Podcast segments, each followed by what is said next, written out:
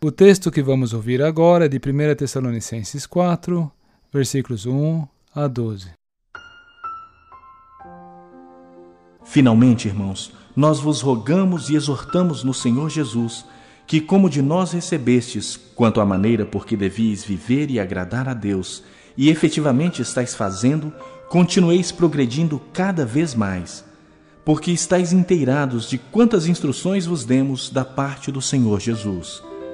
Pois essa é a vontade de Deus, a vossa santificação, que vos abstenhais da prostituição, que cada um de vós saiba possuir o próprio corpo em santificação e honra, não com desejo de lascívia, como os gentios que não conhecem a Deus, e que nesta matéria ninguém ofenda nem defraude a seu irmão. Porque o Senhor, contra todas estas coisas, como antes vos avisamos e testificamos claramente, é o vingador, porquanto Deus não nos chamou para impureza, e sim para santificação. Dessarte, quem rejeita estas coisas não rejeita o homem, e sim a Deus, que também vos dá o seu Espírito Santo. No tocante ao amor fraternal, não há necessidade de que eu vos escreva, porquanto vós mesmos estáis por Deus instruídos que deveis amar-vos uns aos outros. E, na verdade, estáis praticando isso mesmo com todos os irmãos em toda Macedônia. Contudo, vos exortamos, irmãos, a progredirdes cada vez mais e a diligenciardes por viver tranquilamente, cuidar do que é vosso e trabalhar com as próprias mãos, como vos ordenamos, de modo que vos porteis com dignidade para com os de fora e de nada venhais a precisar.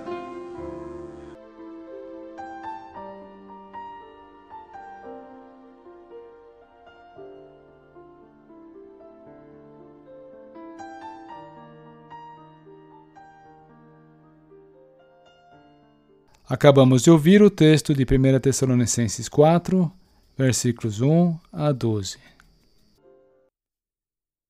O ponto alto da primeira carta a Tessalonicenses é o final do capítulo 4. Ali nós temos o um ensinamento com respeito à vinda do Senhor Jesus Cristo para buscar a igreja. E este é, a propósito, o principal evento da esperança cristã.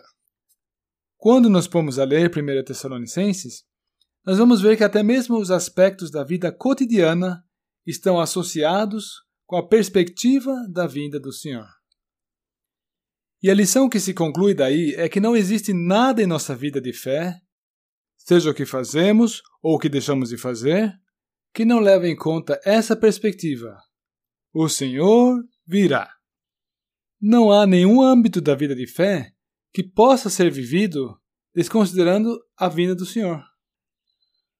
O ensino em si do arrebatamento da igreja, ele começa no capítulo 4, versículo 13. Mas os 12 versículos que vêm antes nesse capítulo 4, eles trazem dicas bastante práticas para a vida cotidiana.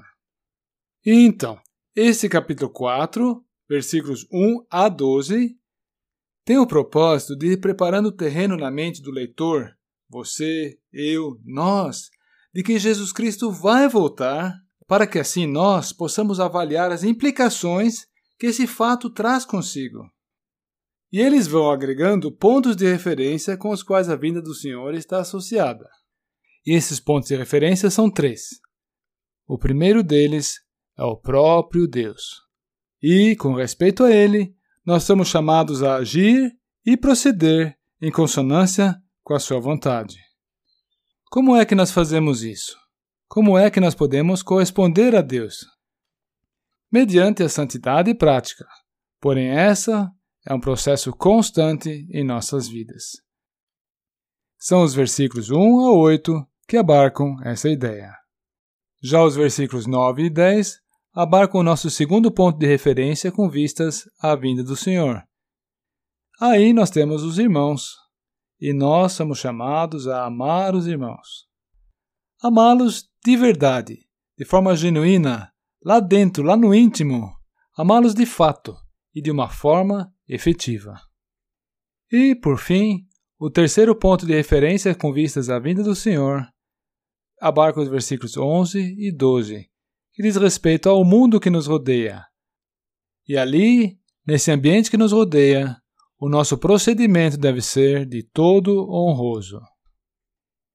E assim, os temas abordados pela Sagrada Escritura, em 1 Tessalonicenses 4, antes de se referir especificamente à vinda do Senhor, são esses aqui, ó: a santidade, o amor fraternal e um procedimento honroso diante dos homens.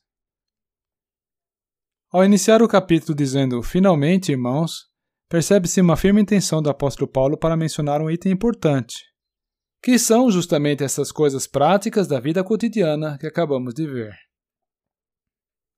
Haja visto que ele tem a intenção de externar um amável apelo aos seus corações, ele se dirige a eles numa forma de tratamento que inspire confiança e ao mesmo tempo irradie um afeto fraternal. Irmãos. Finalmente, irmãos, nós vos rogamos e exortamos no Senhor Jesus. Estes rogos e essa exortação agregam seriedade ao pedido dele. Por quê? porque estão diretamente associadas com a autoridade do Senhor Jesus. Um procedimento que tem esse pano de fundo de sabedoria, com certeza iria funcionar também nos dias de hoje, não é? É, embora que, muitas vezes, somos nós os melindrosos, somos nós os encrenqueiros, não é verdade? Enfim, como é que nós reagiríamos se hoje uma carta dessas fosse lida em meio à nossa congregação. Por outro lado, o que se vê aqui é que uma carta de exortação, no padrão bíblico, no padrão de Cristo, não é carregado de agressividade, de tons negativos e de caráter pesado. Temos aqui um exemplo fantástico de uma exortação no padrão de Cristo. Sempre direta ao ponto, sempre objetiva, sempre em caráter positivo, com boas intenções e nunca para demolir.